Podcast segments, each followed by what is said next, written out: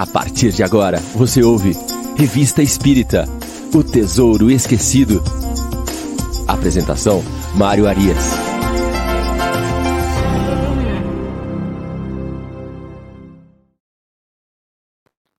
Olá, amigo ouvinte da Rádio Defran. Estamos de volta com o programa Revista Espírita. Hoje é sábado, dia 26 de novembro de 2022. Estamos aqui abrindo amanhã de programas ao vivo da Rádio Defran sempre aos sábados, às 9 horas, Revista Espírito o Tesouro Esquecido.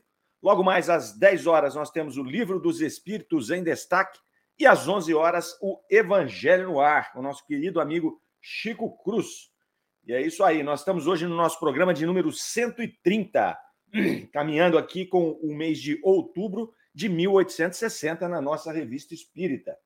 Estamos só começando a Revista Espírita, estamos no terceiro ano, estamos chegando aí, caminhando para o finalzinho do terceiro ano mas falta muita coisa ainda, falta muita coisa para a gente ver, tem muita coisa bacana para ver hoje. E hoje nós estamos aqui com acesso ao chat, vamos ver quem é que está chegando.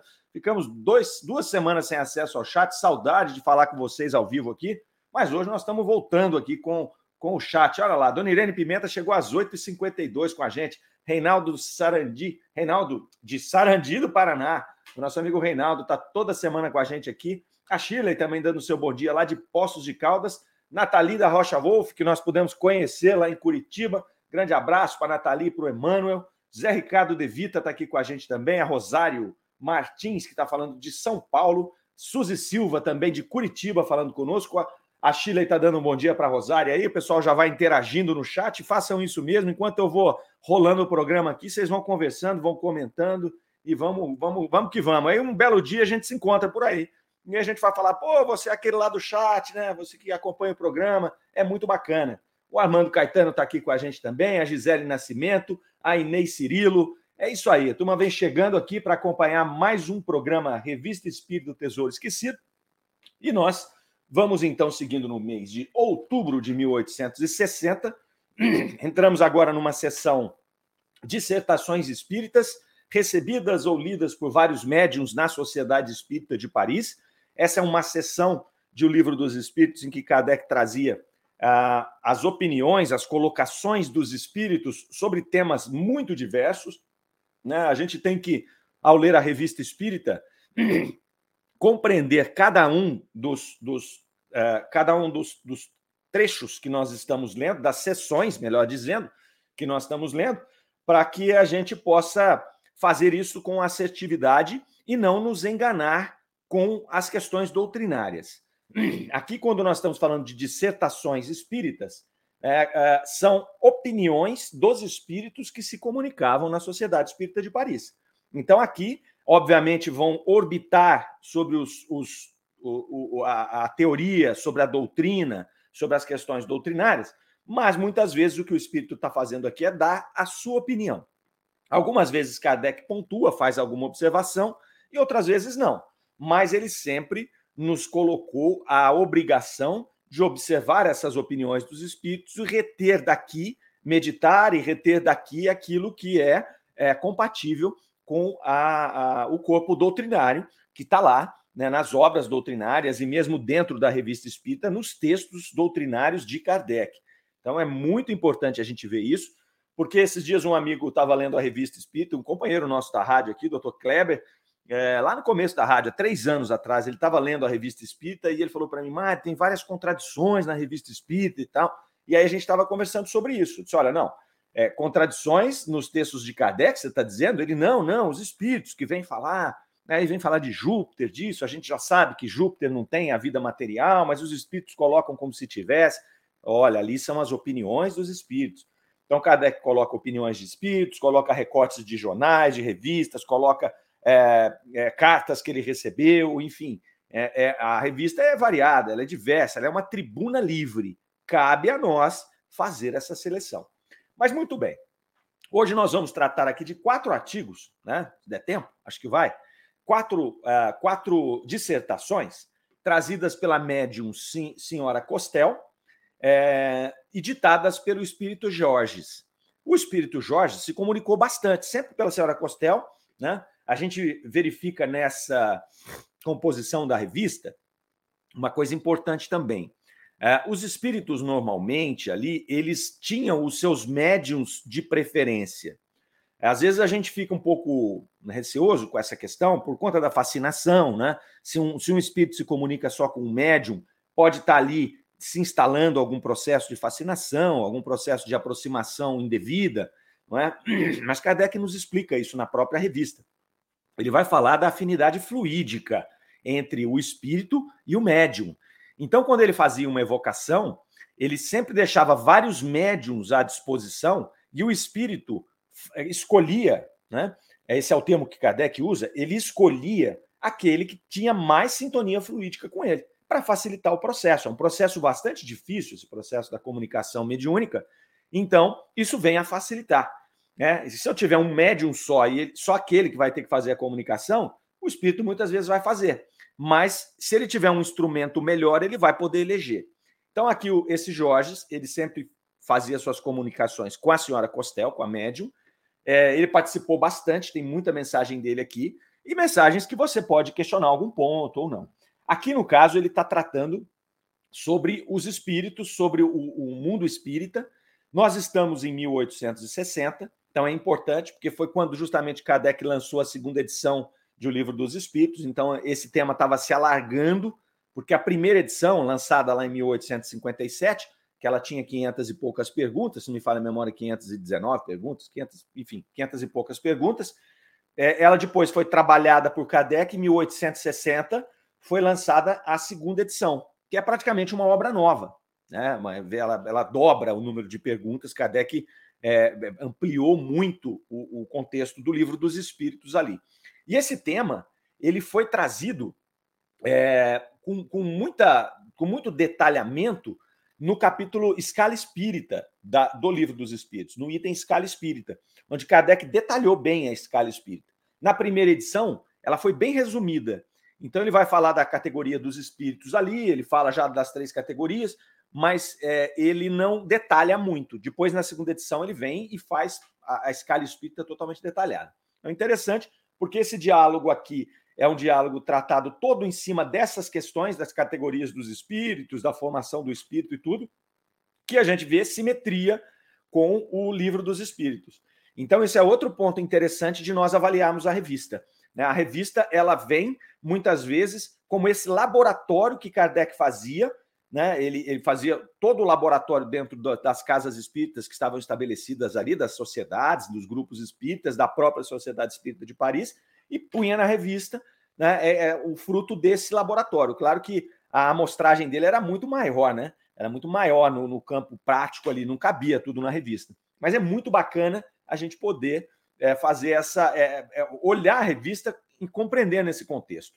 Né? Então, me desculpem aí se eu, se eu me alonguei um pouco nessa questão da, da estrutura da revista, mas é importante para a gente saber o que está lendo. Né? Senão a gente pode, uma hora, cair em alguma armadilha. Ah, mas eu li que na revista é assim, então a doutrina diz que é assim, mas você leu onde?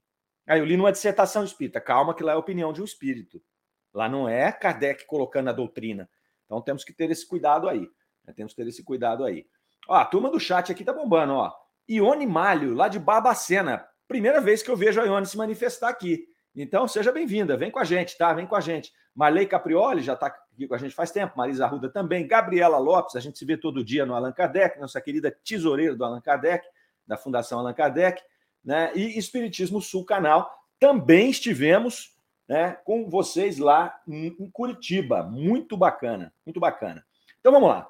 Primeiro, primeira dissertação, Médium Senhora Costel, Espírito Jorges, Formação dos Espíritos.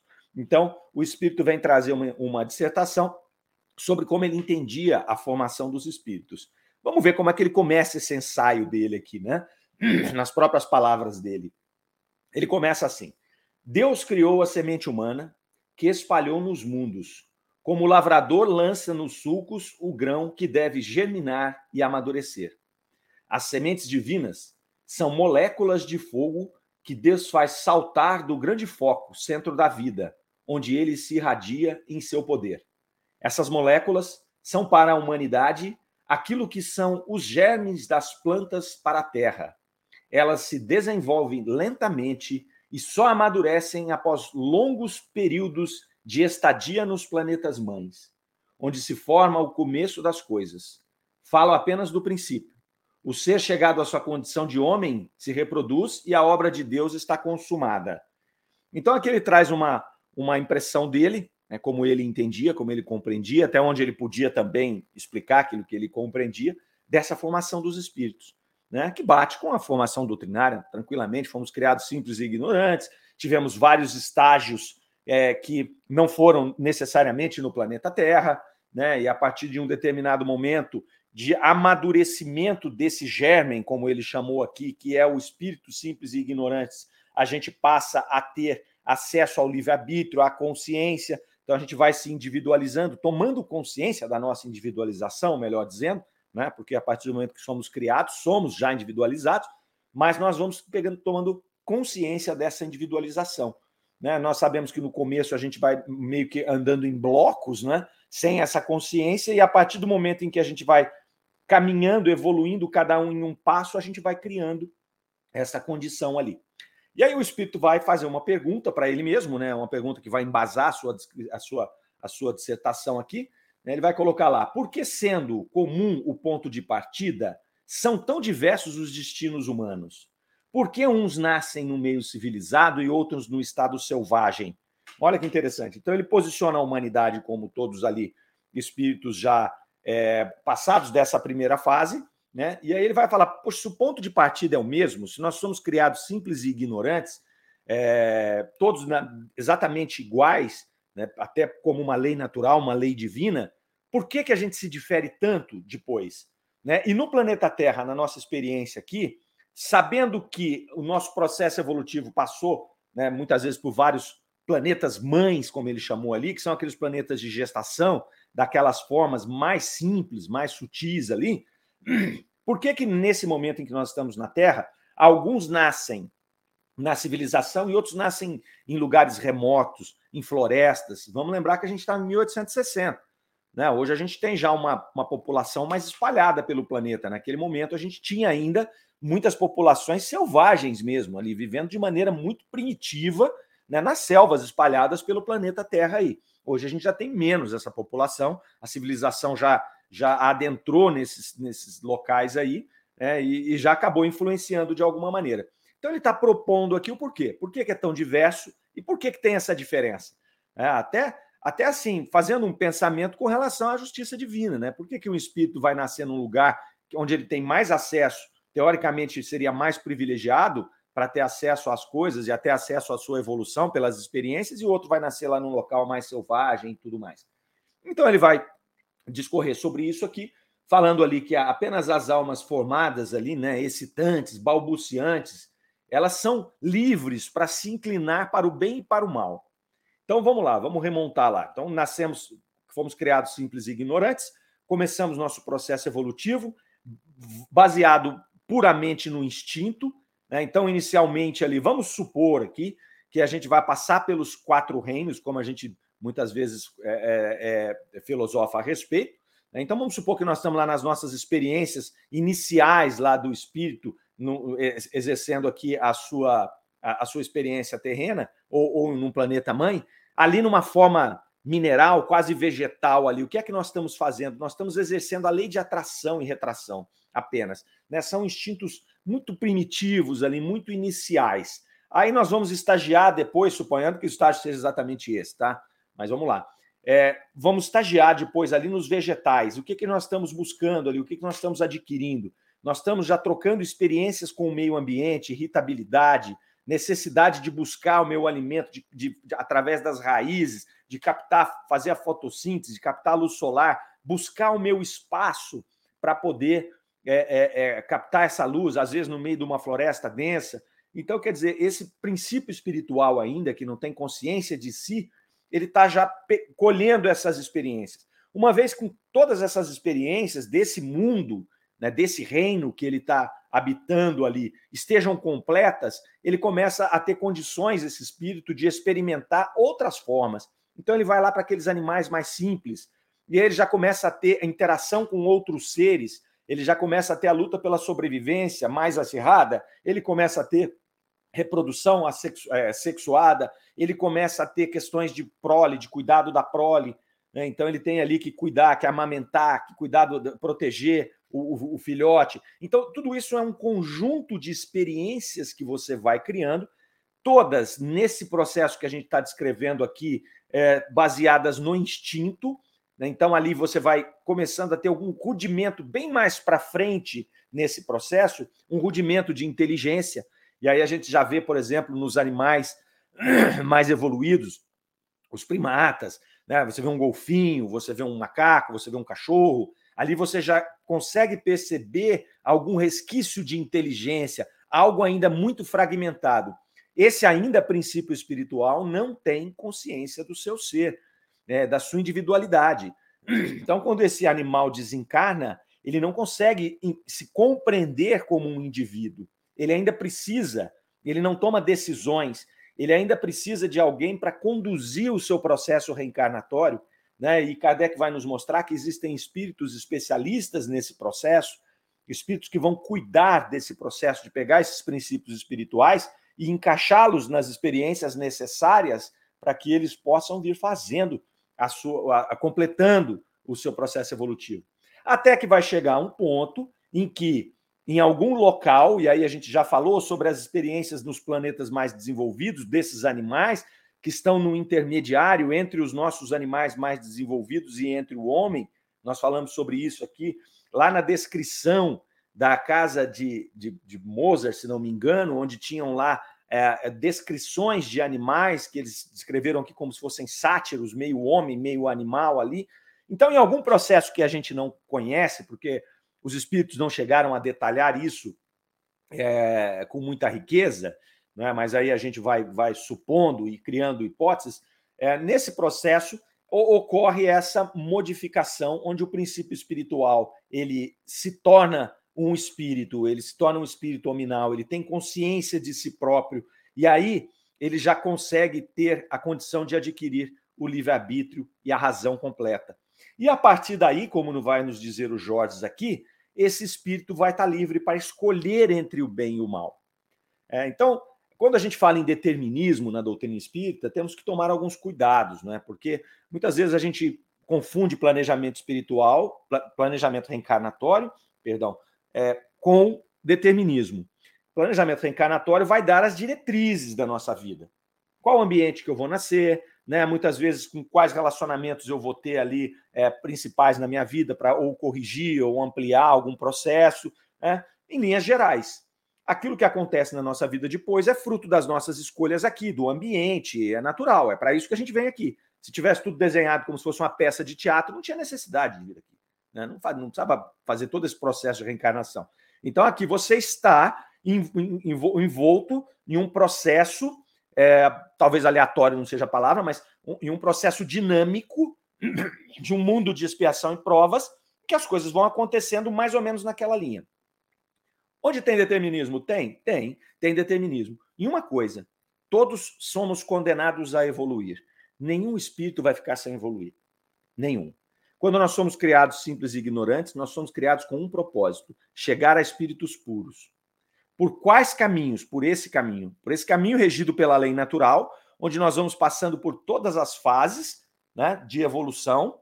E aí a gente já chegou muito perto de, de, de, de, de compreender isso do ponto de vista material, com o trabalho de Darwin, evolução das espécies e tudo mais. E depois vem Kardec e coloca, acopla o que faltava: o desenvolvimento espiritual, o plano espiritual, o mundo espiritual e como funciona esse desenvolvimento. Então aí a gente tem essas duas coisas andando em paralelo e vão nos mostrando. Pois bem, chegamos então no processo onde nós já temos o livre-arbítrio e aí a gente pode escolher.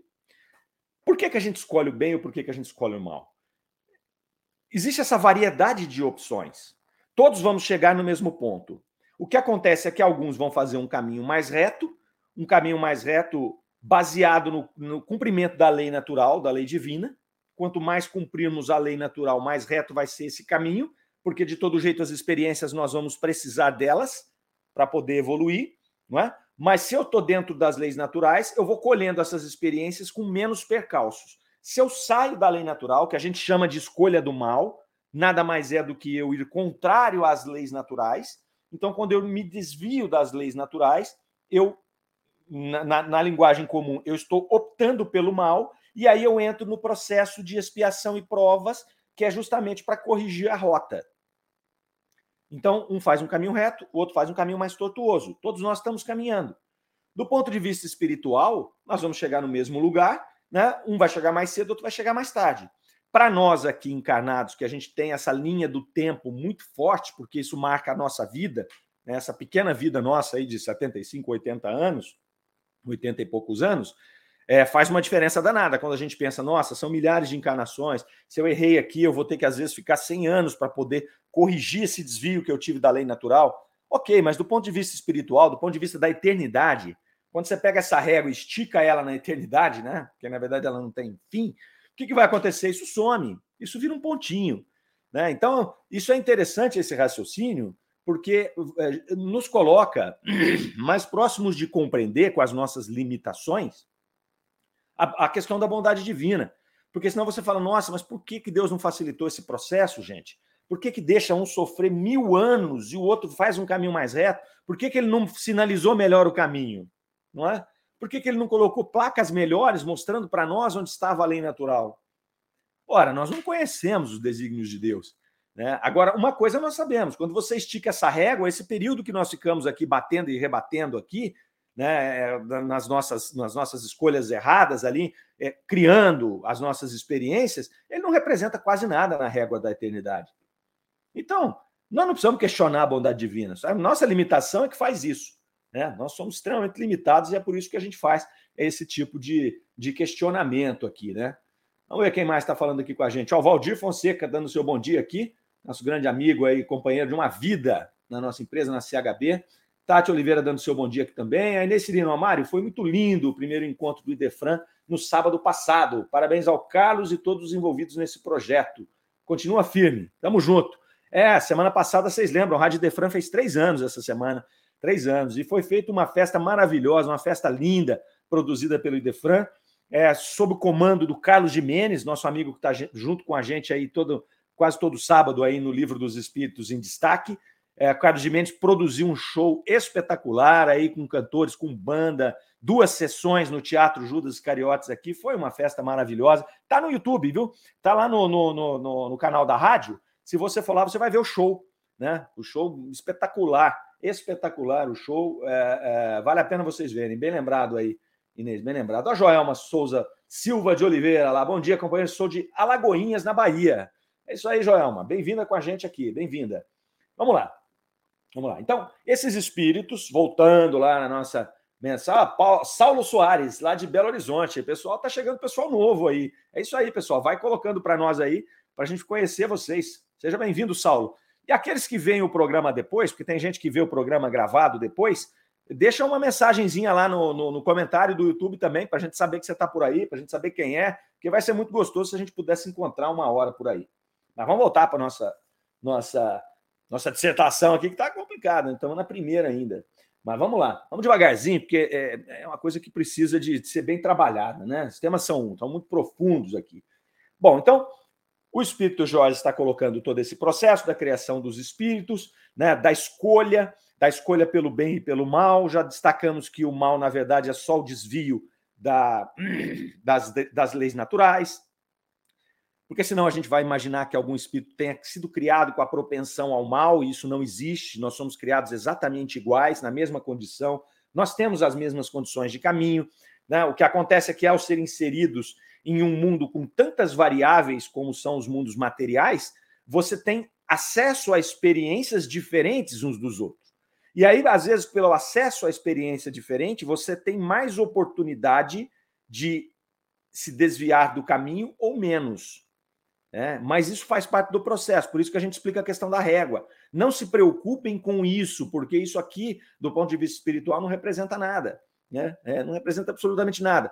E às vezes, vamos aumentar, ampliar o raciocínio aqui. Às vezes, é, eu venho num caminho reto aqui, um caminho confortável, vou seguindo meu caminho, minha trajetória. Aí vem um outro espírito aqui e se afasta da lei natural e opta pelo mal, né? Entendendo que o mal é afastar-se das leis natural, das leis naturais. Se afasta da lei natural, entra pelo caminho do mal, comete o mal, vai, aí entra no processo de arrependimento, entra no processo de expiação, que a gente vai ver aqui bastante nessas considerações desse, desse espírito aqui. Daí ele começa o seu processo de expiação. Ele vai ali colhendo essas experiências e às vezes no seu despertar, muitas vezes no seu despertar aqui, ele pode depois de passado por esse doloroso processo pegar um caminho até mais rápido que aquele que foi reto. Ele pode cortar um caminho ali, tá certo? Por quê? Porque ele depois das suas expiações, das suas provas, ele mais experiente, ele pode conseguir caminhar mais rápido para a sua evolução. Então tá tudo certo. A lei divina é espetacular, é maravilhosa, é uma benção a gente poder ter essas oportunidades aqui. E a benção da escolha. É a benção da escolha. Mas ele está falando aqui desses espíritos que vão fazer as suas escolhas, que os bons se separam dos maus nesse processo, e aí é natural, não é? Como água e óleo, eles não vão se misturar, porque cada um segue uma rota, então os bons se separam dos maus ali. É, essas almas que optaram pelo desvio da lei natural, né, que ele vai falar que as almas é, é, ingratas, ingratas porque se descolaram, se desconectaram né, dos objetivos do Criador, elas persistem no erro muitas vezes, então elas vão se revoltar no crime. Então ela entra, escolhe mal, aí ela tem um resultado ruim, ela se revolta com o resultado que ela teve, ela comete mais mal, ela tem mais resultado ruim. Tá entendendo? É um desvio de rota que às vezes nos leva para caminhos tortuosos até você poder voltar ali, né? Até que acontece infalivelmente o toque de Deus nessas almas. E aí vem o arrependimento. Em algum momento dessa trajetória tortuosa, esse espírito se conecta com Deus, porque Deus está sempre com ele, porque foi Deus que o criou, a, a, o instinto de Deus está sempre conosco, né? A, o conhecimento de Deus, a busca por Deus, e aí a pessoa se rebelou. Em algum momento isso desperta nela, vem o arrependimento, que vem aí as expiações, que vem as provas e coloca ela na rota de novo. E aí a gente vai se encontrar lá no caminho. Acontece infalivelmente. É um conflito ali. É um conflito que existe entre a gente se desviar da lei natural e ir contra a nossa própria natureza, que nos obriga, porque esse é o único determinismo, a seguir essa lei natural a caminho de Deus ali. Então, ele vai justificar o processo desses indivíduos, desses seres que ele vai falar ali, que nascem em situações tão diferentes, um com mais oportunidade, outro numa floresta, lá numa civilização é, ainda primitiva. Ele vai pontuar aí, a partir dessa, dessas impressões que ele colocou, as duas formas. Espíritos, então, que vão estar nessas situações mais primitivas, são de duas formas.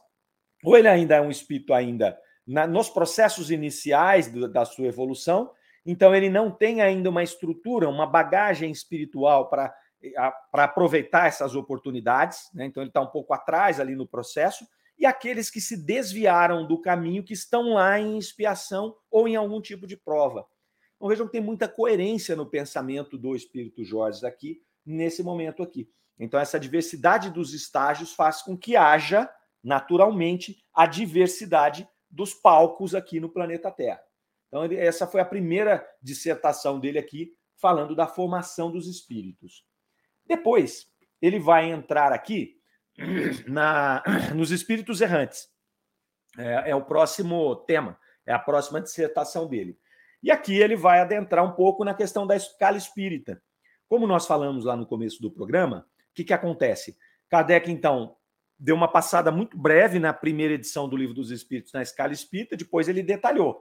E mais Kardec deixa claro para nós, ao colocar a escala espírita no Livro dos Espíritos, segunda edição, detalhada, que aquela era uma classificação didática dele, mas que as variações de espíritos elas variam ao infinito. Palavras de Kardec ele classificou para um melhor entendimento, mas outras pessoas podiam classificar de outras formas e está tudo bem. Então ele coloca ali as três classes, né, as três ordens, a terceira ordem dos espíritos ainda menos evoluídos, a segunda ordem dos intermediários ali e a primeira ordem dos espíritos puros.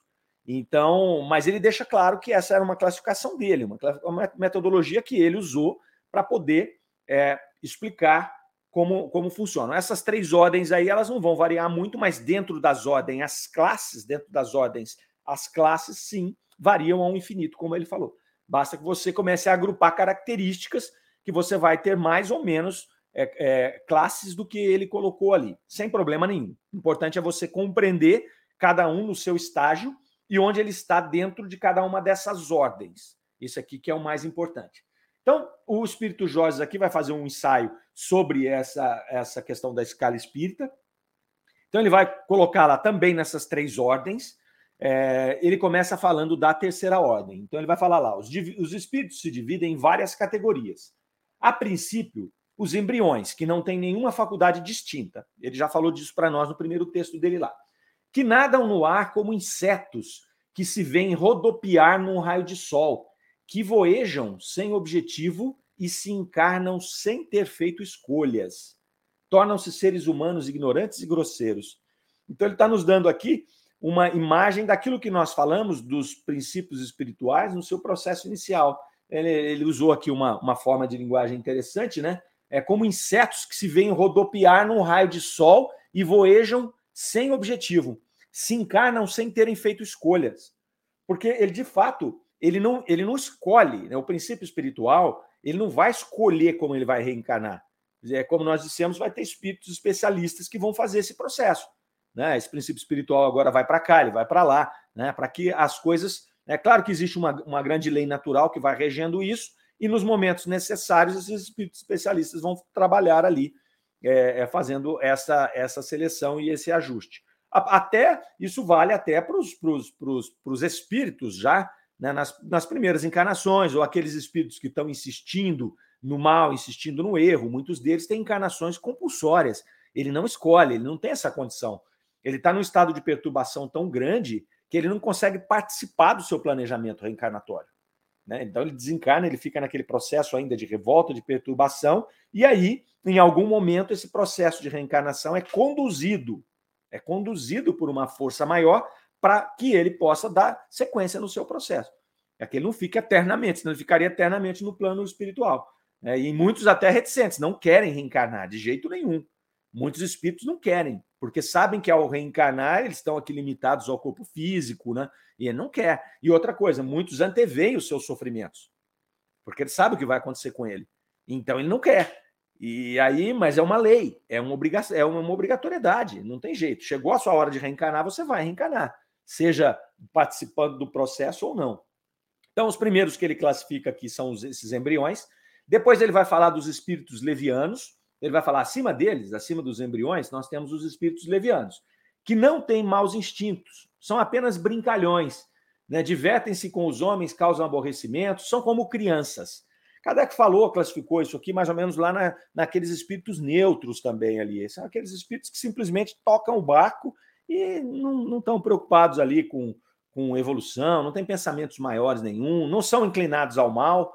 É aquele, aquele pagodinho de domingo, né? Deixa a vida me levar, vai tocando ali, né? Então, fica por ali. É por isso que essas classificações elas vão, elas vão se alternando ali. Depois, ele tem um terceiro, que ele vai colocar aqui uma terceira categoria, que é, ele vai colocar ali, ó, os espíritos maus não estão todos, perdão, é, os espíritos maus depois. Ele vai falar, os maus, eles não estão todos no mesmo grau. Então você tem os embriões, na, aqui na, na, na, na colocação do Jorge, né? Os embriões, aí você tem esses levianos, né? Que estão junto os neutros aí, aqueles que ficam ali na, na meiuca. Depois você tem os maus, ele coloca. Né? Tá falando da terceira classe. Aí ele vai falar, os maus não estão no mesmo grau. Você tem os espíritos malfeitores, né? Que eles impelem ao mal e gozam com isso mas eles ainda têm um vislumbre de piedade. Então ele tem lá, ele não é de todo mal, né? Ele é mal, ele instiga o mal e tudo mais, mas ele olha e ele tem aí um vislumbre, ele já sabe que está errado isso. Depois ele vai falar que tem os espíritos perversos. Esses perversos, eles não têm essa, esse vislumbre da piedade. Né? Esses são dedicados ao mal mesmo. Ele tem todas as suas faculdades tendendo para o mal. Então é aquele espírito que está de fato muito equivocado, né? E aí esse aí faz um estrago danado. E aí continua falando desses perversos. Eles fazem o mal por cálculo ali, com persistência, e se comprazem nas torturas morais que causam ali. Correspondem, no mundo dos espíritos, aos criminosos no nosso mundo. Né? Chegam com perversidade, não respeitam as leis de Deus, não respeitam as leis naturais, e vão de queda em queda nas suas encarnações. Então, são aqueles espíritos reticentes no mal. São reticentes. Quando esses espíritos estão na erraticidade, vai nos dizer Jorge aqui na, na, na, na no pensamento dele, eles não ousam olhar para os que estão acima deles. Imagina, são revoltados com a sua situação e eles sabem que tem espíritos em condições melhores, mas eles não ousam nem olhar. Né? Esse é o pensamento do Jorge aqui. É, em espírito, né? Então ele tem, ele tem condição até de ver melhor do que nós aqui. E aí o que eles fazem? Eles, para continuar exercendo esse mal que se comprazem com ele, eles se aproximam daqueles espíritos ignorantes, imperfeitos, que não são os maus, né, mas que estão ali perdidos na sua perturbação e começam a atacar esses espíritos. E a gente já viu vários relatos a respeito disso. Né? Começam a atacar. Tudo conforme a lei divina, né? conforme a lei de causa e efeito, está tudo certo. E onde que eles atacam esses, esses espíritos aqui nas palavras do Jorge? Eles atacam, relembrando, eles usam como elementos para atacar esses espíritos as faltas desses espíritos nas encarnações. Então eles usam o que? O sentimento de culpa. Eles vão culpar esses espíritos. Então são aqueles espíritos que nos relatos é, o espírito fala assim: olha, tinham espíritos que se aproximavam de mim, me chamavam de assassino, me chamavam de suicida, né? me chamavam de ladrão. E aí ele não tem paz, porque esses espíritos que querem, é, se comprazem com esse mal que estão fazendo, com o sofrimento alheio, é, eles ainda estão com esta intenção. Só que aí o Joyce coloca ainda que esses espíritos também se aproximam dos encarnados e também conseguem exercer esse processo de perturbação deles junto a nós. Essa nuvem que está nos acompanhando, a nuvem de espíritos que está por aqui no planeta Terra. E quando eles se aproximam dos encarnados, vejam só, nos desencarnados, eles, eles usam como ferramenta as faltas para poder apontar e levar o sentimento de culpa. Para os encarnados, eles usam as más paixões. Eles vão usar ali o que as, as paixões que nós temos a, a, os nossos, as nossas más inclinações para poder utilizar, para poder se utilizar de nós ali. E aí, eles vão nesse processo. Até que um belo dia acontece o que ele colocou na, no texto passado. Vem o arrependimento, vem a dor, vem o, seu, o sofrimento, porque esses espíritos ali, eles vão se sentindo sozinhos, eles vão se sentindo em trevas, em algum momento, a partir de reencarnações dolorosíssimas, eles vão ali se despertando também. Em algum momento, eles vão retomar o caminho. Ele vai colocar aqui que o sofrimento gasta a paixão do mal. Então é interessante, né? como o sofrimento tem essa possibilidade de burilar o indivíduo. Então ele vai gastando essa paixão pelo mal. É tanto sofrer, é tanto sofrer, é tanto sofrer, que chega uma hora que esse espírito desperta para o arrependimento. Não tem jeito, tem que passar por aí. Tem que passar pelo arrependimento. Ah, o arrependimento e a crença por si só, então, vão salvar esse espírito? elas vão mostrar o caminho.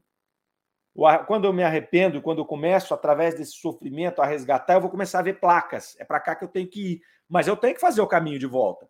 Eu me desviei do caminho, eu tenho que voltar. O, o, o arrependimento é só uma placa, vá por aqui. Só que eu tenho que voltar. E aí são as expiações e as provas. Eu tenho que fazer o caminho, eu me desviei, não desviei. Quando eu desviei da estrada, eu peguei um monte de rota. Não é só porque eu me arrependi que eu volto para cá para a estrada principal, não. Eu tenho que voltar. Desfiladeiros, subir, pedra, cair, levantar de novo, tomar chuva. Né? É assim. É assim. Essa analogia do caminho é muito tranquila para a gente poder captar como é que funciona essa trilha aí. E aí ele vai falar depois da segunda ordem, né? Ele vai dizer que os espíritos errantes da segunda ordem são os intermediários entre os superiores e os mortais. Quer dizer, ele pega uma trilha de pensamento aqui. É óbvio que é muito mais do que isso a segunda ordem, mas ele pega uma trilha de pensamento aqui, são textos curtos, né? É, e aí ele vai falar ali que são esses intermediários ali. Aí ele pontua que é raro um espírito superior, um espírito da primeira ordem, falar com um encarnado aqui, com um espírito naturalmente, normalmente da terceira ordem, aqui no caso, falando da Terra. E que eles usam os espíritos da segunda ordem para fazer esse processo.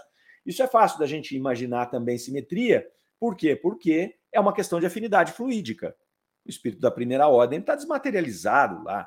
Né? E aí nós aqui estamos totalmente materializados. E aí o que, que acontece? Você usa um da segunda ordem para poder fazer esse trâmite.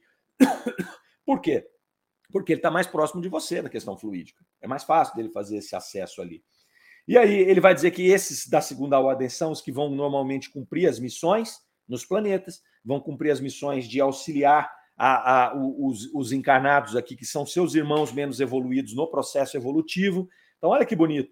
Mesmo aqueles espíritos que seguiram o caminho reto, eles têm como missão ajudar aqueles que estão desviados. Porque todos vamos chegar lá. Todos vamos chegar lá.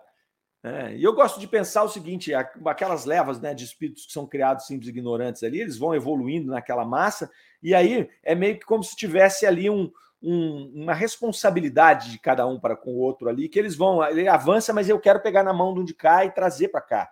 Né? Eu, quero, eu quero auxiliar esse outro princípio espiritual, esse outro espírito no processo evolutivo também. É assim que funciona. Ele vai dizer aqui, de Kardec vai reproduzir isso na, na, na, na escala também, que eles realizam essas missões, os espíritos da segunda ordem, com muito zelo e com muito amor. Então, eles desejam ardentemente essas missões dos espíritos da segunda ordem porque é através delas que eles vão evoluir, é como se fosse o trabalho deles. Né? Então a gente vai ver que aí eles vão ser eleitos como nossos anjos guardiões, vão cuidar de nós aqui para auxiliar nesse nosso processo. E aí ele vai para a primeira ordem. Ele vai falar que são os espíritos superiores, né, que os dirigem, que dirigem os da segunda ordem ali, então tudo vai se encadeando, né, é, escolhem as funções desses espíritos, então são os mais evoluídos ali que vão escolhendo essas funções, também vai colocar para nós aqui que os espíritos superiores não estão no mesmo grau, então você tem espíritos superiores de diversas naturezas aqui, né?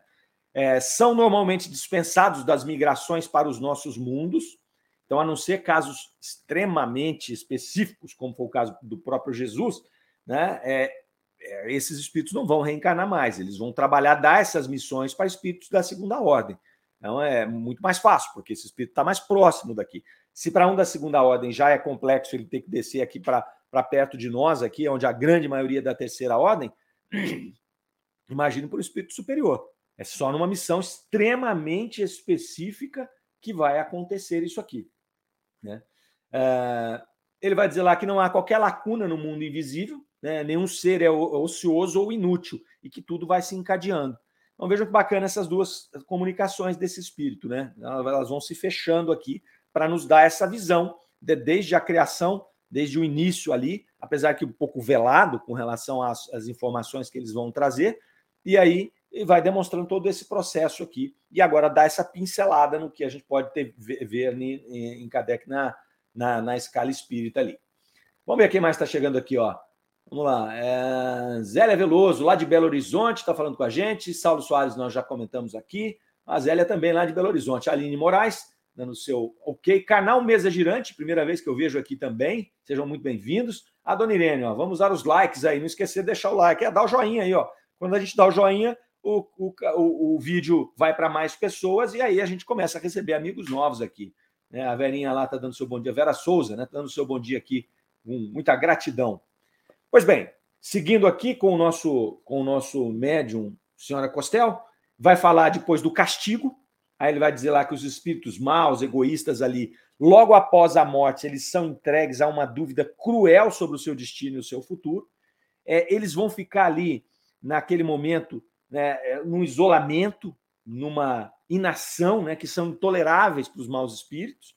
Ele está descrevendo aqui o castigo, né, do ponto de vista desses espíritos maus que vão desencarnando. E ele vai descrever um pouco do processo de perturbação desses espíritos aqui.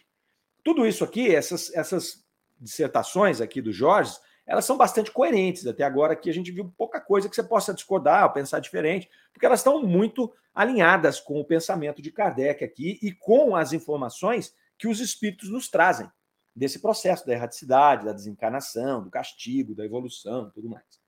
Então, eles vão olhar ali é, é para esses, para esses, é, para essa situação em que ele está, vai se aproximar dos fracos ali né, para poder pontuar, como ele já colocou no texto anterior ali, para usar o, o, o, sentimento de culpa. Dos, dos mortais aqui, do, do, de nós encarnados aqui, né? Eles vão usar os, as nossas más inclinações ali, vão agir como esses abutres para poder se, se, se, se, preencher, preencher aquele tempo vazio.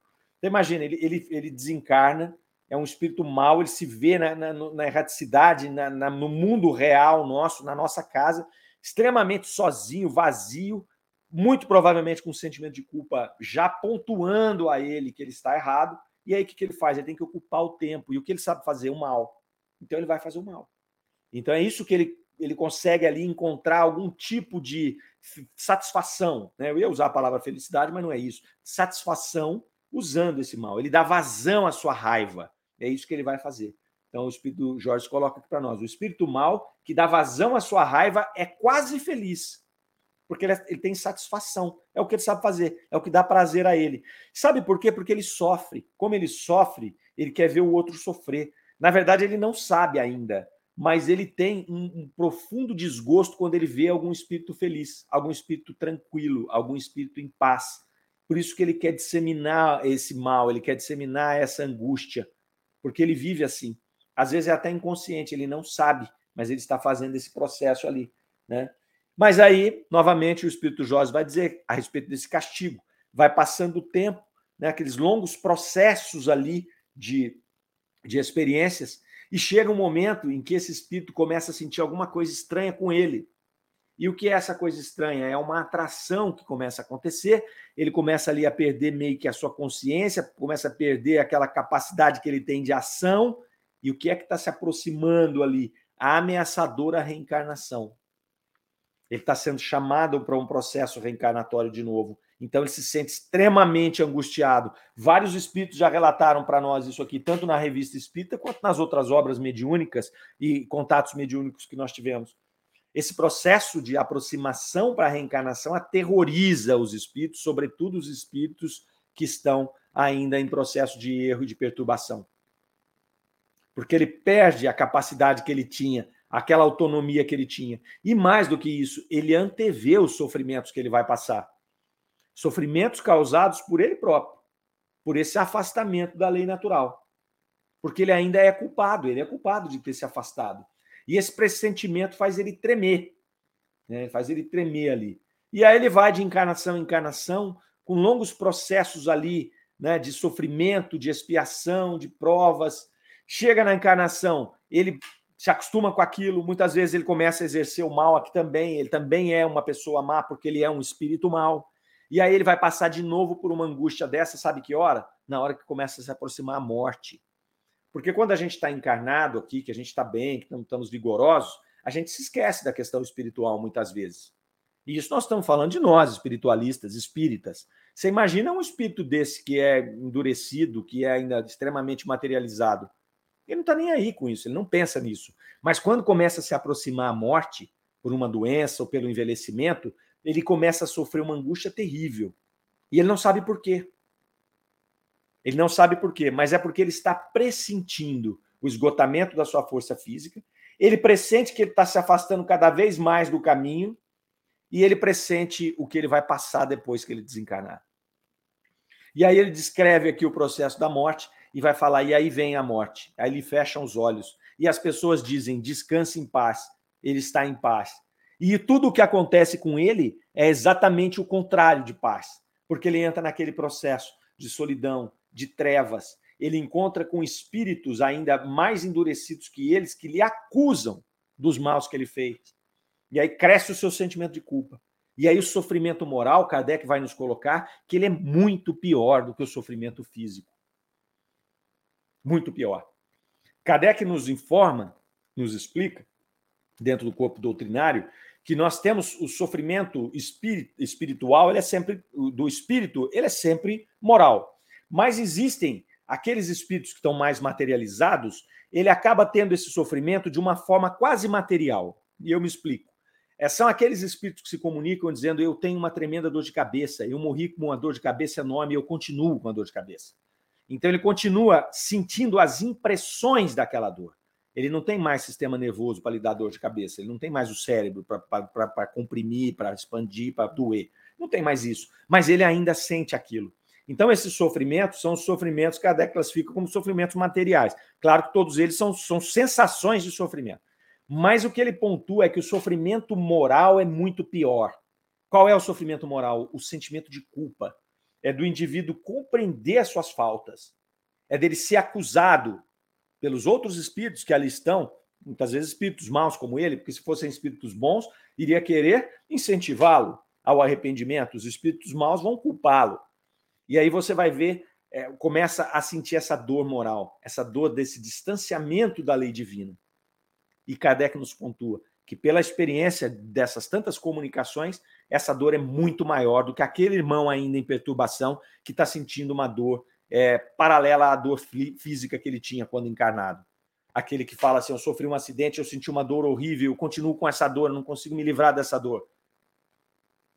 Isso para ele, por ele estar materializado, um processo de perturbação, ainda é muito melhor do que se ele tivesse nessa outra condição de dor moral daquele que, que começa a perceber ainda inconscientemente de que fez o mal que se afastou do caminho do bem. E até que esse sofrimento moral, em algum momento, vai ser conduzido para esse processo de arrependimento, reparação e recondução ao caminho. E aí Kardec faz uma observação aqui. Nunca foi esboçado um quadro mais eloquente, mais terrível e mais verdadeiro da sorte do mal. É então necessário recorrer à fantasmagoria das chamas e das torturas físicas?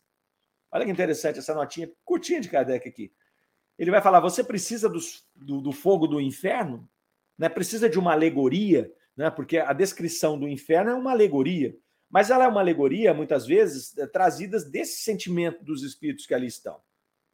Porque o maior drama desse espírito que sofre essa dor moral, né, que, que consome esse espírito na, na, no seu íntimo, é ele não compreender o final dessa dor.